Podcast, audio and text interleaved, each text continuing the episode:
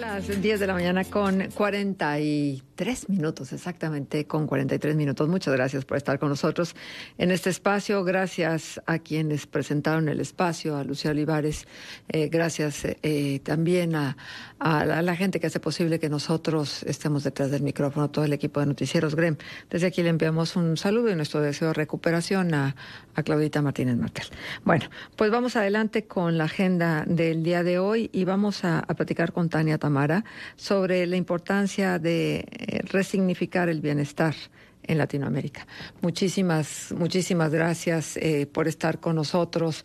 Eh, Tania, un gusto tenerte aquí. Tú eres maestra en alta dirección de empresas por el IPADE.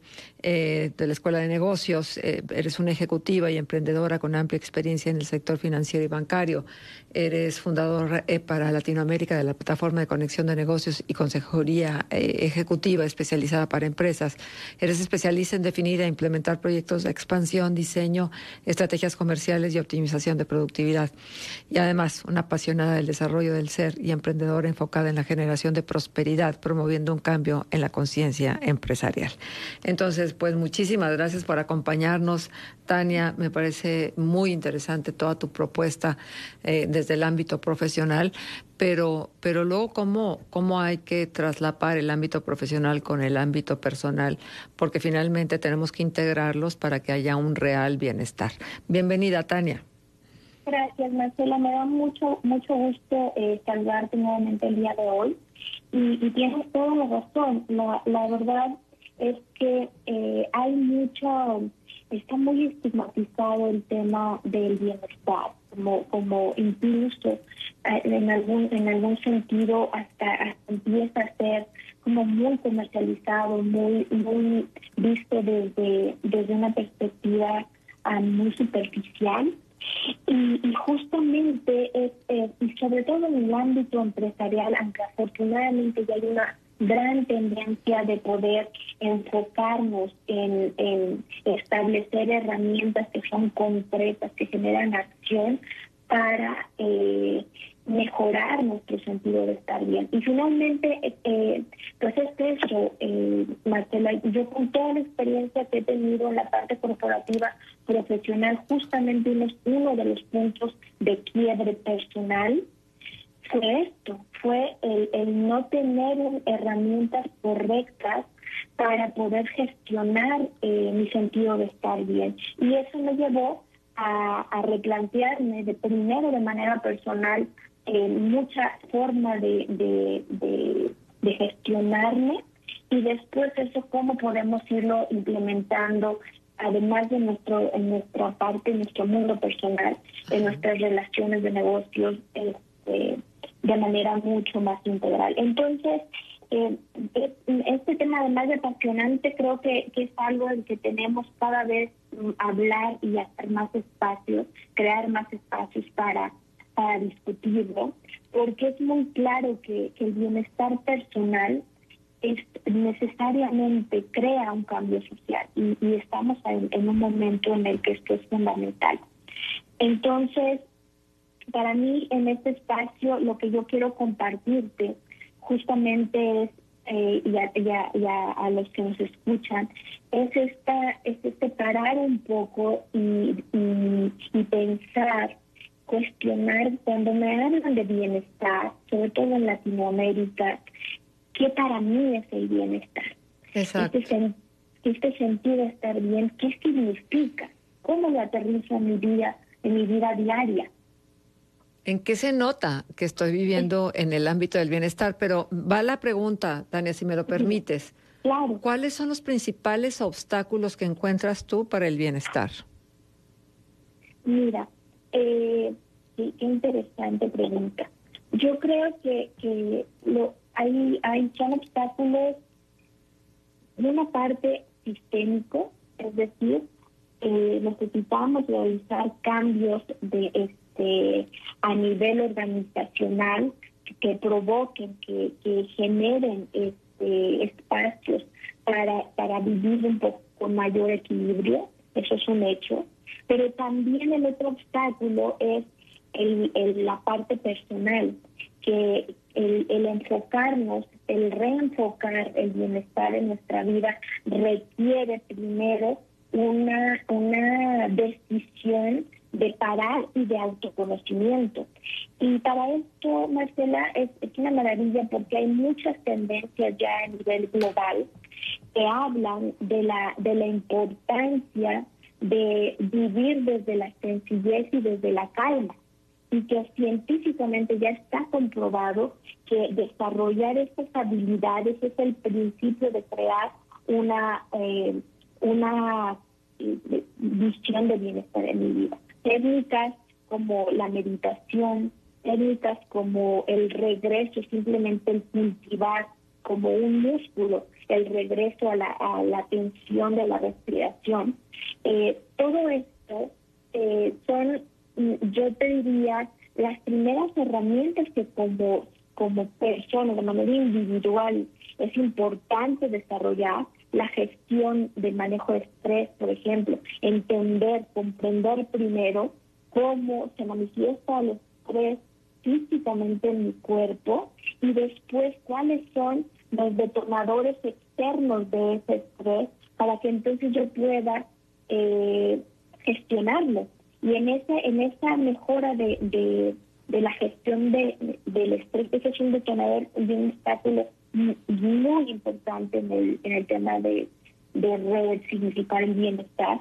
Una vez que yo ya tengo esa capacidad de gestionar ese estrés, entonces ahora sí estoy posibilitado para hacia afuera, en mi entorno, el impacto que genero fuera de, mi mundo personal, eh, crear también eh, mayor bienestar, mayor calma, eh, generar no sino más bien entendimiento de cuáles son las emociones que se están desarrollando en mi día a día.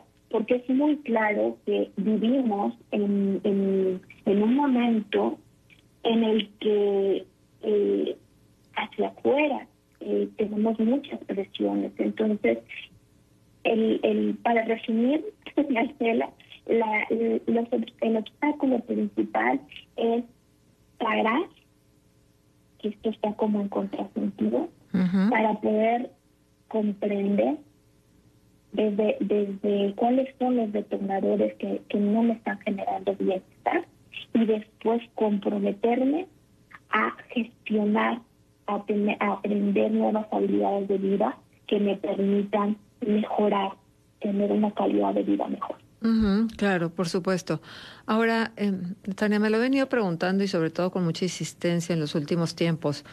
Cuando, por desgracia, te vas dando cuenta y, recogiendo la información de gente cercana a ti que enferma, que, que tiene este, pérdidas importantes, ¿Por qué tenemos que esperarnos hasta el final como para hacer la vida que queremos hacer sin que esté dictada por este, por esta mano eh, sabia y absoluta de cuándo tenemos que casarnos, cuándo tenemos que tener hijos, qué tenemos que aguantar, cuándo tenemos que, que conservar el, el, empleo, este, eh, por qué no aspirar a más, por qué, por qué quedarte ahí, no sé, todas estas cosas que pareciera que alguien las dictó y, nos las introyectó y entonces hemos creído a pie juntillas que eso es el bien hacer, porque yo creo que el bien hacer da paso al bienestar y, y, desgraciadamente no hacemos bien las cosas porque muchas de las veces no creemos en lo que estamos haciendo.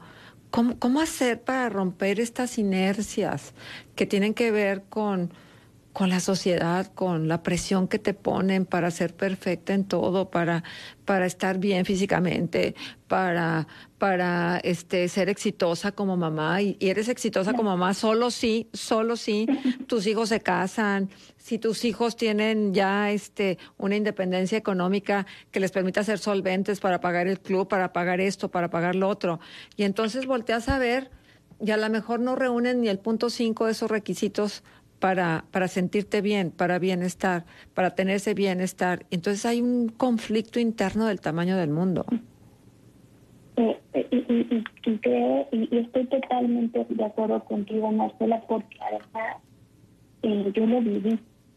Y creo que, que que aceptar que hemos vivido esta presión externa, esta presión social primero, eh, es, el primer paso.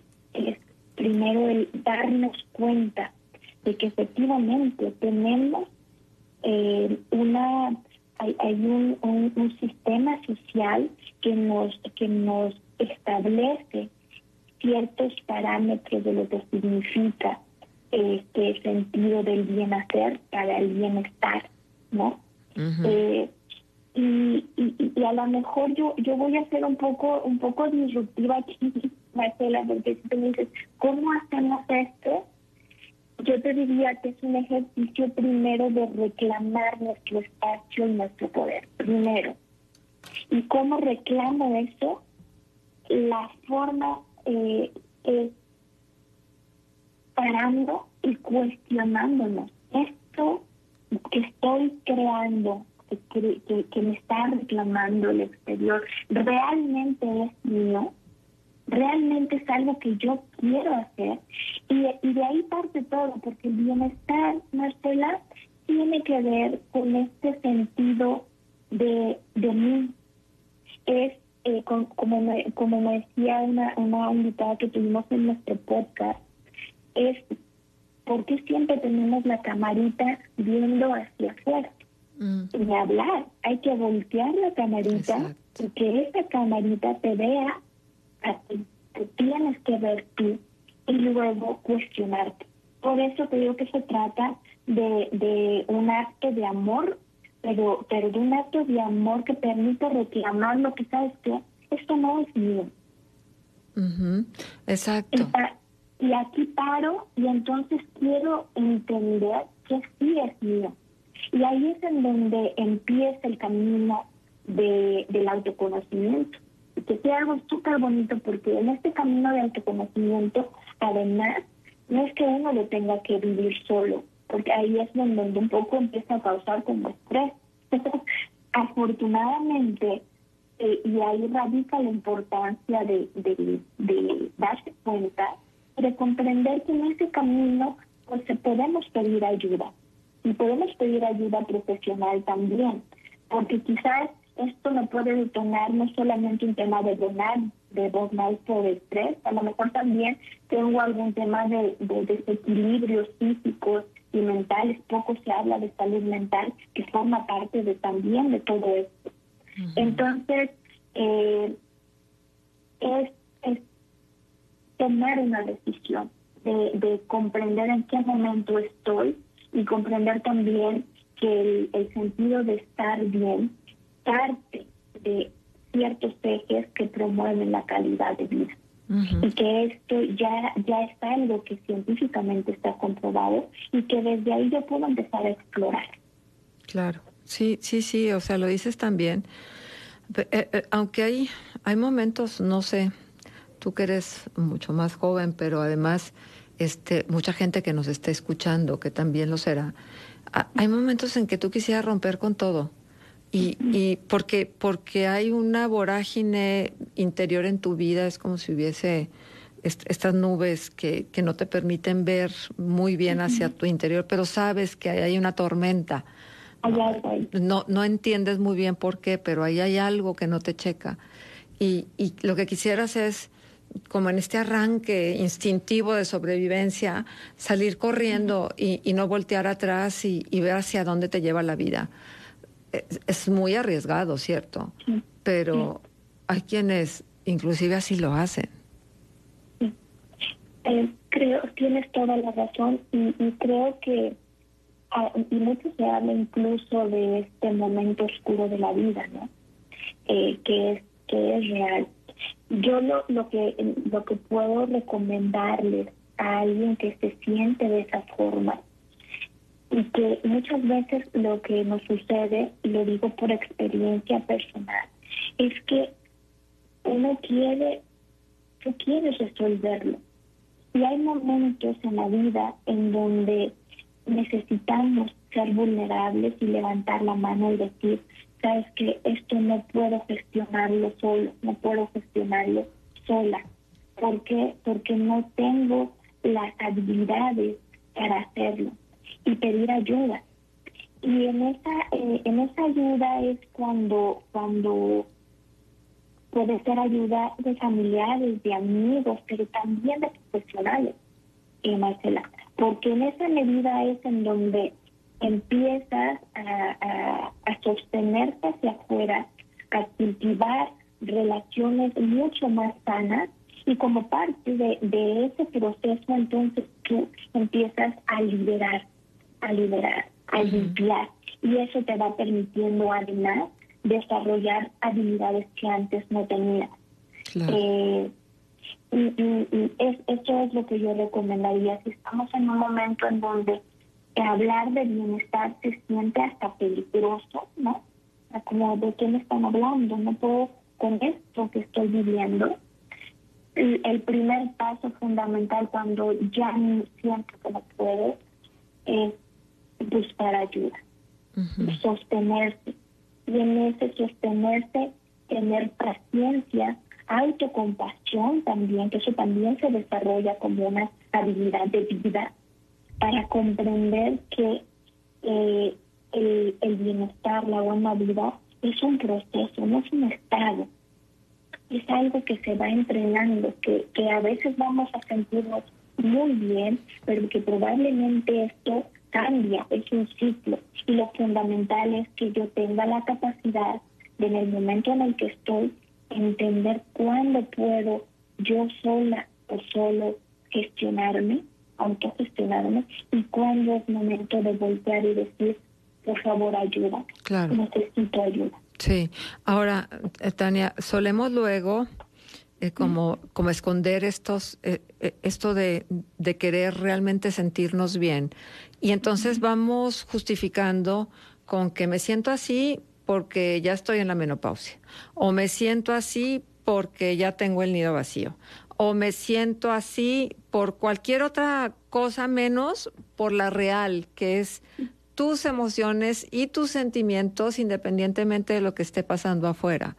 ¿Cómo hacer para conectarnos y no estar justificándonos de que nos sentimos así por esto y por esto y que cuando ya pasen los achaques de la menopausia te vas a sentir bien o cuando lleguen los nietos te vas a sentir bien o cuando logres ese éxito profesional te vas a sentir bien. O sea, ¿por, ¿por qué tener que esperar a sentirte bien hasta que haya una realización de algo? Y, creo, Marcela, que esto es parte de lo que comentamos hace un momento.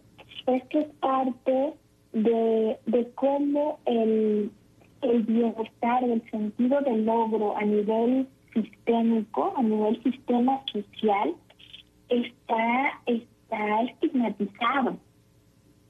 Eh, yo, yo lo que eh, en, en ese esto es una es súper valiosísimo esta esta reflexión que acabas de hacer porque nos pasa a todos y nos pasa toda la vida. Eh, y ahí eh, no es que haya una receta, no es que haya una forma única de hacerlo, porque cada uno cuando empieza, empiezas en, en, este proceso de conocerte de manera integral, o de aceptarte como, como un ser humano que eh, la, su, su vitalidad, su sentido de vida tiene varios ejes, que somos un cuerpo físico, somos un cuerpo mental, pero también un cuerpo emocional, un cuerpo energético y un cuerpo espiritual. Y en ese sentido, comprenderte que tu integralidad eh, tiene que ser desarrollada para que eh, expanda su capacidad de, hacer frente a los cuestionamientos de la vida. Eh, yo te diría que es que pues, el primer paso es darnos cuenta. Mm, la, conciencia, ¿no? Conciencia, claro. Eh, es lo primero, porque ah, una vez que te das cuenta y que haces consciente de quizás esto lo que estoy haciendo es postergar decisiones que, que me duelen. O, o, o, tengo una autoimagen o un autoconcepto que no me está favoreciendo y quizás lo puedo yo cambiar, pero tal vez no. Y entonces, ¿qué tengo que hacer? ¿Qué camino tengo que recorrer para, para hacer esos cambios? y, yo creo que esta es una de las maravillas de, de, de, estos procesos, Marcela, porque son tan ricos que nos pueden inspirar otros con su, con su, con su experiencia, con su, sí, con su experiencia de vida. Sin embargo, el nuestro siempre va a ser único. Claro, por supuesto. Por supuesto. Tania, eh, invita al público a, que escuche tu blog. Es que además eh, compartes de una manera tan sosegada, tan, tan eh, amable, tan generosa, que, que, vale la pena que, te escuchemos. Invítanos, por favor, a seguirte desde tu blog. Mira, Marcela, yo soy, yo, yo, yo soy una firme creyente de que la, inspiración de otros de verdad puede transformar al mundo.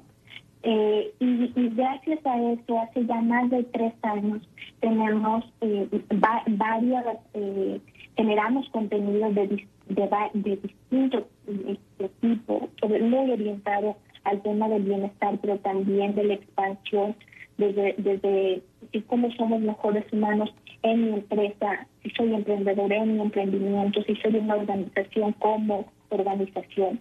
Eh, y bueno, y, traemos historias a través de un podcast que se llama justamente Reimaginemos. Pues, reimaginemos, eh, ahí nos, nos pueden encontrar en todas las plataformas, estamos en Spotify, estamos en YouTube, tal cual, Reimaginemos Podcast.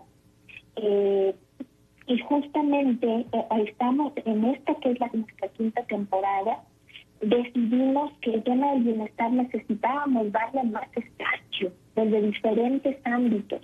Y justamente estamos hablando de esto. La temporada 5 habla de bienestar, bienestar personal, salud mental, eh, cuál es el camino del bienestar, las claves de la calidad de vida, qué ejes son los que a nivel mundial, las tendencias que de las que estamos eh, viendo a nivel mundial en torno al bienestar, eh, cómo, cómo hacernos conscientes de que somos seres integrales y por dónde empiezo. Entonces los invito a escucharnos, vamos a tener invitados hispanohablantes prácticamente todo el mundo, está Jorge López de México, Rosana Lindan de Perú, eh, va Silvia de España, Camilo Hoyos también. Este, hay gente hermosa que además profesionalmente se ha dedicado a temas de bienestar con, un impacto bellísimo a nivel global.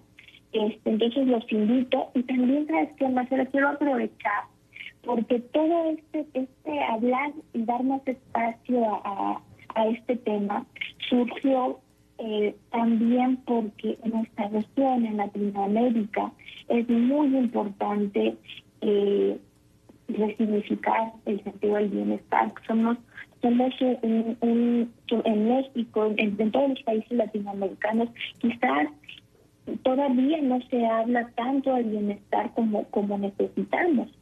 Entonces, eh, y, y este post podcast y esta temporada la inspiramos en un movimiento que, que, se está haciendo a nivel global, eh, que se llama Golden Project, y que van a hacer además un primer, una primera edición exclusivamente para Latinoamérica, para hispanohablantes. Cuando, yo supe esto, dije, wow, esto es una maravilla. y casi siempre cuando hablas de estos temas, eh, es, es todavía muy corto hablar en español. Todas las últimas tendencias en, temas de bienestar están en, en, en, idioma inglés. Entonces vale la pena también empezar a promover esto. Eh, y les quiero invitar eh, a, que, a que también investiguen un poco si están en, en alguna empresa, si, si, ustedes de manera personal quieren vivir una, de forma diferente eh, o dar un paso más allá, a que, a que busquen eh, la edición que va a haber de, de, de en Bogotá. Claro que sí.